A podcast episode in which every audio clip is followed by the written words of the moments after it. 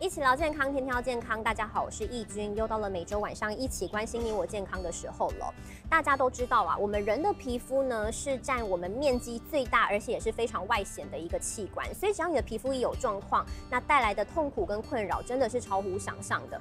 那大家都知道吗？有一种皮肤疾病，它是一辈子好不了的一个疾病，而且只要它一急性发作的时候，你的全身会长满脓泡，甚至会严重脱皮，还伴随着非常痛苦的发炎跟发烧等等。有患者就形容啊，这样子的疾病宛如是置身水深火热跟地狱之中。好，我刚才提到的这个全身型脓泡性干癣这样的疾病，到底是什么样的一个状况？我们又要怎么样预防？要怎么样来治疗呢？这集节目真的非常的重要，因为很多人可能都有这样的因子，可是是没有发现的。那今天节目我们非常的开心，邀请到这位重量级来宾是台大权威的皮肤科医师蔡成芳蔡医师。哎，主持人好。各位观众，大家好。好，蔡医师其实在这个皮肤科职业非常多年，也看过非常多患者很痛苦的一些困扰。尤其刚才我们讲到这个全身型这个脓泡性的干癣，我光是说到说全身会长脓泡，大家已经怕的要命了。到底它是一个什么样的疾病？因为其实很多人是没有听过的。嗯，就是目前认为说全身性脓泡性干癣呢是一个呃很特殊的自体发炎性疾病嗯。那它会因为很小的微小一些刺激，导致身上大量的化脓，然后有发冷、发热，甚至有关节疼痛啊，甚至有一些其他全身性、全身性的一些表现。对，那它是一辈子都没有办法治呃，因为它是基因基因性的疾病，对，所以开玩笑讲，除了说把爸爸妈妈换掉以外呢，这个潜在基因永远存在啊。所以你只要一罹患，它就是一辈子跟着，就一辈子都有这种好像不定时大战，随时都可能发作的一个情形。那它有可能会有致命的危险性有，因为它的发炎很严重，所以它致命有来自几个部分。第一是医生对这个疾病不是很了解，用了一些不太合适的治疗啊，因为药物的副作用而导致过世。那另外可能性呢，本身是有可能因为发炎太严重，引起，比如说肺部的发炎、肺部的积水，或者是心这个心脏的负荷太大，那最后导致心肺功能的一个丧失，这都有可能。没有想到一个皮肤的状况居然会危及生命哎！那在台湾大概医师目前所知道的有大概多少个个案吗？嗯，因为我们台大医院很早以前就有这个肝癣的特别门诊了，所以我们大概累积了可能上百位的一些患者。对，那可是我们终究是没有办法代表全台湾。那根据国际上面的统计呢，认定呢这个疾病的发生率大概是百万分之二到百分之百万分之七之间。是，所以其实也没有到很长。没有，对对，大概是以百万为算的，大概百分之二到百分之七，大概是一般认定合理的一个盛行率啊。但是以台湾的状况，好像以这个数字来回推，可能还有很多潜藏的患者是没有被发现的。呃，我不知道，因为没有来台大医院吧，有没有被发现我不知道。不过是在台湾的确是有些患者被一直被当做其他疾病在做治疗的。是有的。医师自己有没有像这样子的个案里面印象比较深刻的例子？有，当然有些印象比较深刻的个案。其实每个病人都有他自己特殊的一些故事了哈。那我自己对这个疾病比较大的一个呃转折点，是在二零一一年。在在以前，我们会统计说台大医院什么样的肝癣病人需要住院。那其中最常需要住院的就是脓泡性肝腺啊，最常碰到。嗯。那在原原本原本上面把它当做是循环性肝炎一种，可是，在二零一一年呢，在国际上面呢，就确定这个疾病的的成因啊，那叫是一个 I 三六 RN 的一个缺乏的一个疾病啊。那所以我们当初就很拼命去做这个基因的检查，那发表了一些论文。那刚好在发表论文的时候呢，被国外的这个公司看到。那所以我印象最深刻就是我们的第一个个案，当时全世界呢找了七个这个这个最勇敢的受试者啊，进行最最早期的这个药药物的。这个安全性跟疗效临床试验，那当时七个当中呢，就有一个，其中有有一个病人，这是我们很早期就被诊断是跟这个基因相关的一个全身性脓化性肝炎患者了。对，那他也是一样，生活都受到很大。他就很小就发生，而且就是他在看我可能快二十几年、三十年了，就是好好好，后来从来没有真的完全都好掉，他只要稍微累就发起来，稍微累就发起来这样子。这也是反复发作很。对，他是反复发作，而且发起来就全身性的发作这样子。好，这位是高小姐个案，也是我曾经采访的一位个案。我们先来看一下她的心路历程。六十三岁的高小姐，大约在三十岁左右发病，而且她是全台湾第一个确诊个案。大腿内部啊，类似那个小红疹啊，去问那个家庭医师啊，他说你这个不行，你一定要赶快去大医院。然后那医生就马上就办住院，然后住进去，他们也抓不到头绪啊，诶，切片啊，什么病理啊，检验啊，都查不出说一个来。所以第一次住院住了四十几天，然后最后才告诉你这个病名。那那时候其实说年轻啦，也没有想那么多啦。他说你这个病会跟着你一辈子。后来经过他不断的发作，才意识到严重性。刚开始就是水泡，水泡就变成脓泡，脓泡哦，不是一颗两颗哦，是这样全身蔓延的。那发炎以后，你的那个脓泡就会结痂，结痂以后它就会慢慢脱脱皮，就一层一层脱，不是只有脱一层哦，可能要脱七八层。哦，穿衣服更累，因为它。脓泡还没有完全干，然后你衣服脱下来的时候，你那个皮就粘到衣服上面，整片撕下来。哦，人到最后就想说，那干脆死死可能会比较痛快一点吧。它就像不定时炸弹，你不知道它什么时候会来啊？嘿呀，就每天都很恐怖，每天，哎，晚上睡觉起来，早上起来先看一下身体有没有什么异样。因为它会突然就红一块，然后水泡就出来了，脓泡就出来了。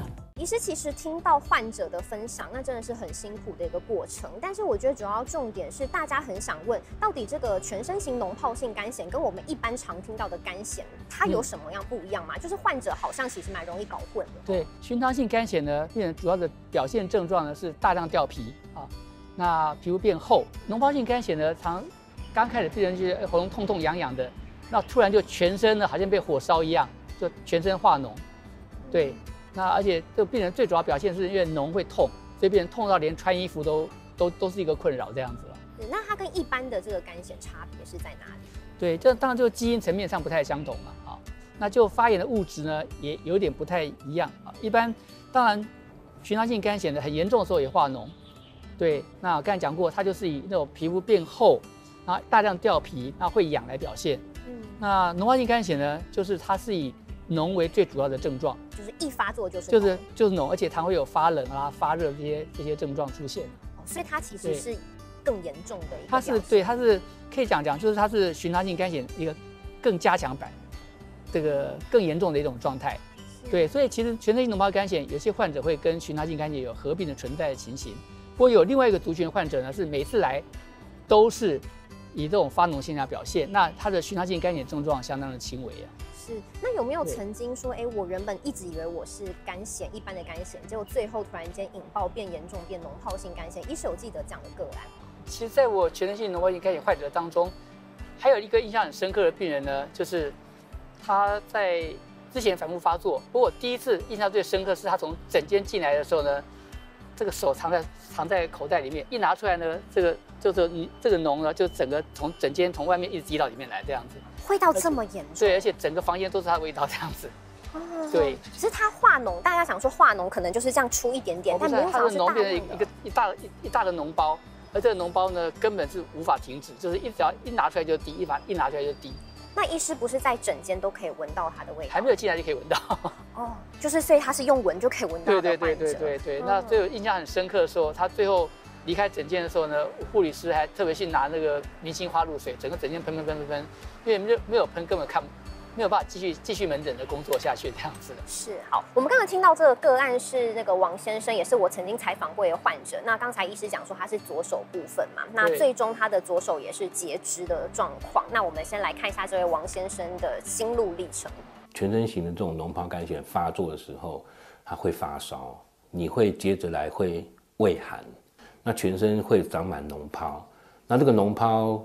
在衣服跟皮肤中间，它会经过这个摩擦，那破掉以后，这个脓泡它是有粘性跟味道的。一来它会粘住你的衣服，久了以后它蛋白质它就会发臭，像鸡蛋臭掉那样。因为我曾经在电影院有听到隔壁邻桌说：“嗯，怎么有死老鼠的味道？”就有这么严重。五十五岁的王先生同样深受所苦，从小学时期就发病，直到当兵时才确诊。那时候我这个左手的肝癣，它就并发在指尖上、手指头上。那并发久了以后，那个脓泡你久了没去处理它，它就会因为皮肤已经变形了，所以它就粘在一起。我们看过僵尸片嘛？对吧？我那个手就类似，看起来整个很很可怕。直接截肢以后，反而是比较轻松跟舒服的。要不然你坐个电梯，你不会想跟人家一起在同一个电梯车厢里头，你也怕影响别人。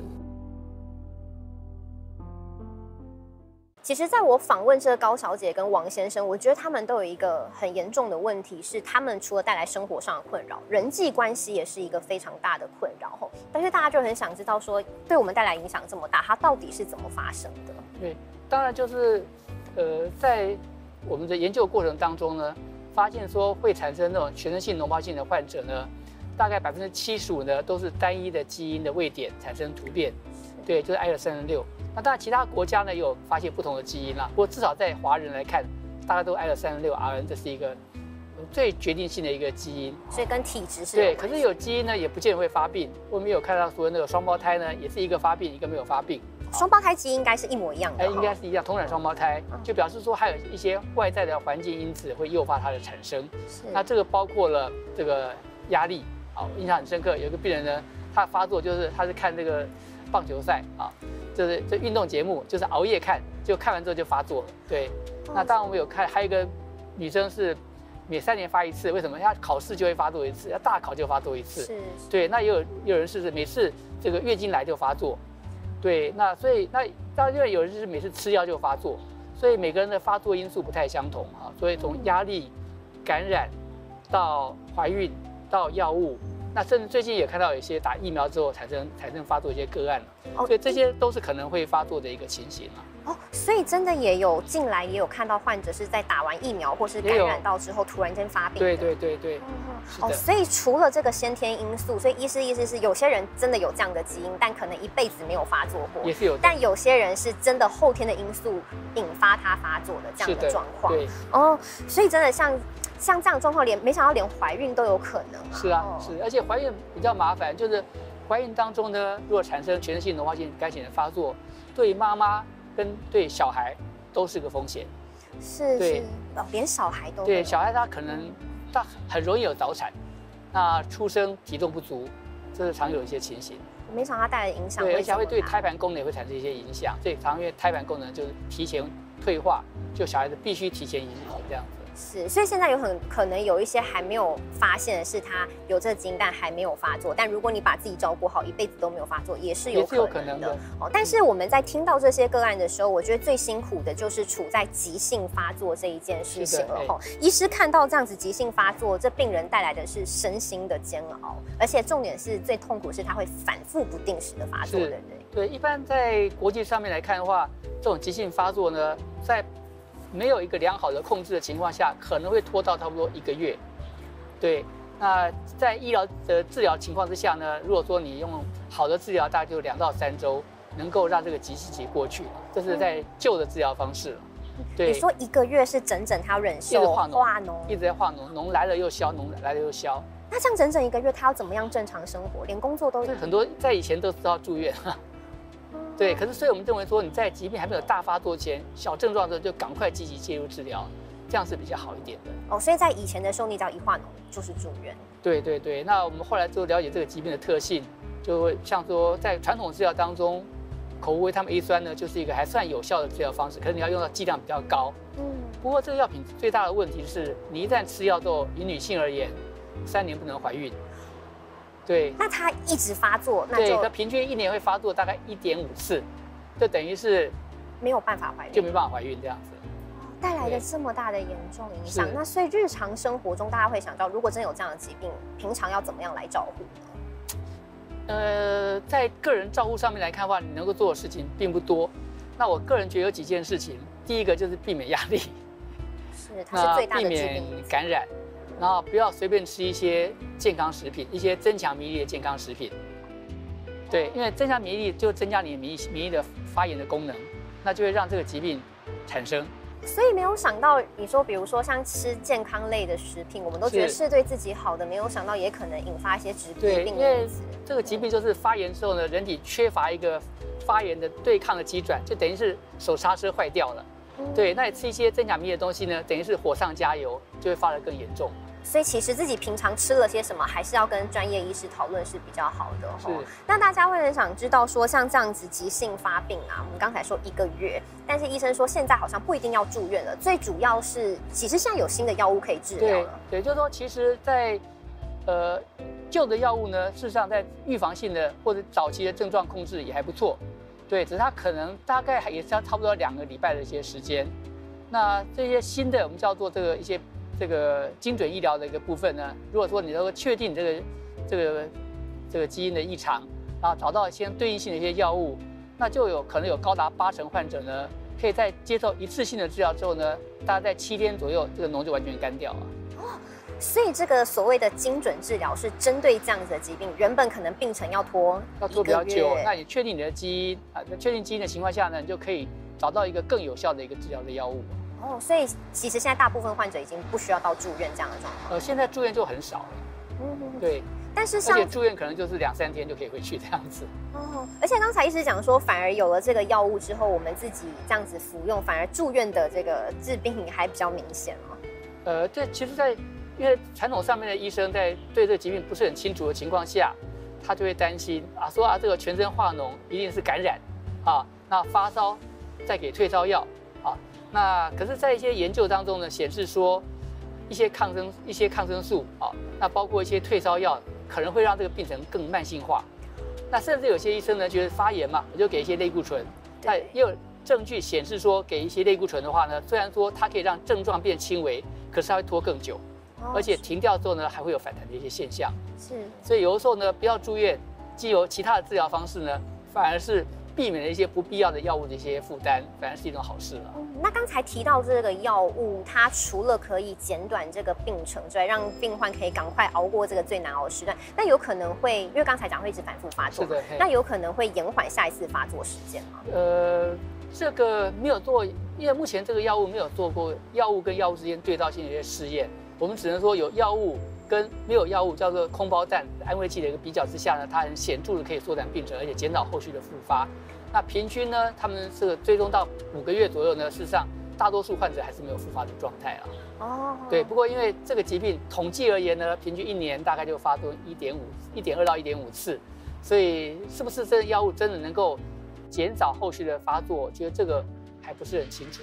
但是光是可以缩短病程，对病人来讲已经是很大福音了。因为光你看这样化脓要整整一个月，对，化脓的时候你也想让，因为病人疼极度疼痛，嗯等于是全身被烫伤的感觉，所以他只要衣服碰到就会痛这样子。水深火热。是，但是要讲到用药这一件事情哦，有好的药物可以控制这个疾病，但重点是你要先发现说你有这样子的疾病、哦。对通常到底我们是有办法可以检测出这样的疾病吗？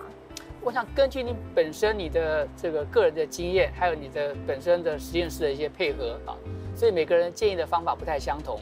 像传统上面，他看到症状会怀疑的情况下，有些医生做切片，不过切片呢，其实并没有办法很有效区分这个疾病的特性。那第二个部分呢，就是可以做口腔抹片啊，或者做抽血测定基因啊。不过在台湾呢，真正有常规性在做基因的这脓包性肝炎的基因的医院呢，大概也只有到两到三家。啊，所以不是那么那么容易。不过，如果说有这个检测能力的情况下呢，在我们个人经验当中，大概高达七成五的患者呢，是可以单纯透过口腔抹片或抽血呢，就可以确定这个疾的疾病的基因存在这样子。哦，所以以目前台湾的状况来讲，可能有些患者真的有这样的疾病，但是要真的检测出来，还是有一定困难度的。困难度并不大，因为这个基因呢算是一个已知的基因啊，所以要检测并不难，只是说要达到一个具有时效性的检测，不是那么容易，因为大大多数医院把这个当做是一个很少见的的项目，收费相当高啊，那报告时间相当的久，对，所以只有在少数的医院呢，能够比较及时性的、精准性的提供这样的服务。是，那所以除了在我们就医可能给医师专业医生判断之外，我们自己民众在自己日常生活中有没有可能也可以研判说，哎，判断说我们是不是有这样的状况？对，我想如果说你身上有反复的化脓的一些现象啊，这是最明显的。反复化脓现象，特别是即使没有吃药的情况下也会化脓，那你就要高度怀疑是这个疾病的产生。对，那在台湾在诊断上面最大的盲点就是在于说，呃，有些人化脓是因为吃药引起的啊。那可是假设你发现说你有没有吃药都会同样化脓的一些现象，你就要高度怀疑是这个疾病，甚至有有医生跟你讲说这吃药引起的药物过敏，可是你要做这个重新再思考一下，有些病人吃 A 药也过敏，吃 B 药也过敏，不吃药也过敏。那这种情况下呢，就不太可能是药物过敏引起的情形。是，然后医师讲到是说身体会有这个脓泡啊，是最明显的状况。但是脓泡有时候可能会特定长在什么样的部位？对，这个其实脓泡性肝炎，顾名思义叫全身嘛，所以全身的地方都可能会产生。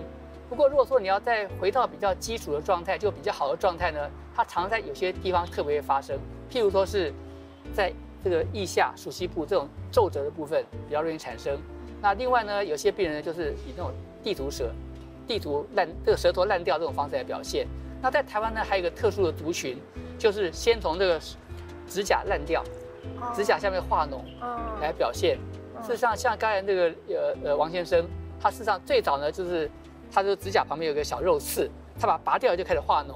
那这个脓呢，就好像野火燎燎原一样，就从这个指甲变成手，变成手掌，那最后这个手烂掉。所以他就只要可以从一个小的发炎就可以开始延伸到全身性的症状啊。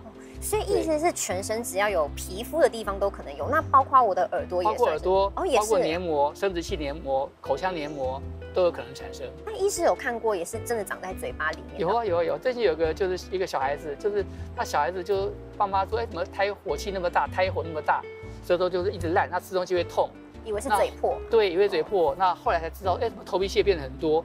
那之后呢，才发现说，哎，人身上开始有有那个喉咙一直常就有喉咙不舒服的感觉，就有那种喉咙痛的感觉，然后就病人就常常觉得说，好好好冷好冷哦，有发冷发热的一些现象。后来才发现说，他长在尿布的地方啊，就逐渐逐渐形成了。医师刚才讲是连小朋友都会发生，他的他分是是青春期以前小孩子发作，跟成人大概二三十岁，大概分成两大族群。所以除了这个脓疱之外，红斑也是会有的。哦，对，事实上。最早的病灶呢，就皮肤上面来看的话，是先产生红斑，那所以很多病人一开始就觉得身上有看到红就开始紧张了，那一紧张一焦虑，然后隔天呢马上就化脓，很快。对，那化脓的同时呢，常常病人就开始会有那种全身发烧的症状，那发烧症状呢，因为脓会皮肤本身没有保护嘛，是，它就会开始很疼痛，对，然后当病灶比较好之后呢，脓干掉以后呢，又回到红斑，然后产生脱皮。然后才好掉这样子哦，所以这样整个病程下来是就是一个月左右的时间。呃，这急性期，那运气好的是急性期就结束了。可是有些病人呢，急性期结束呢，就变成一个慢性期，就身上症状比较少，可是也没有完全消掉。哦，所以有可能就算没有急性发作，它还是对你仔细看，病人还是有一些小症状会出现。像刚才讲过，像腋下啦、手膝部啦，哈，或是说是指甲化脓，这常常后来还是会有的。我觉得其实最主要就是面对这样子的疾病，其实医生也很担心，说哎，大家其实不知道自己怎么了，就很容易去寻求偏方啊，或病急乱投医呀，然后错过了这样其实你可以很快缩短这个痛苦时间的方式。所以针对这个全身型的脓疱性肝炎，医师这样看过这么多的个案之后，有没有什么想要呼吁大众要有认正确的一个认知？对，我想第一个，你先先确定你的疾病啊，是属于这个这个疾病。那基因检测是一个可行的方式，当然不是所有地方都有提供。那一旦确定这个疾病之后呢，就要找到你的恶化因子。其中最容易被避免的恶化因子呢，就是熬夜、压力，然后感冒，还有不必要的药物，像是一些抗生素啊，或是一些镇痛消炎药，都可能产生。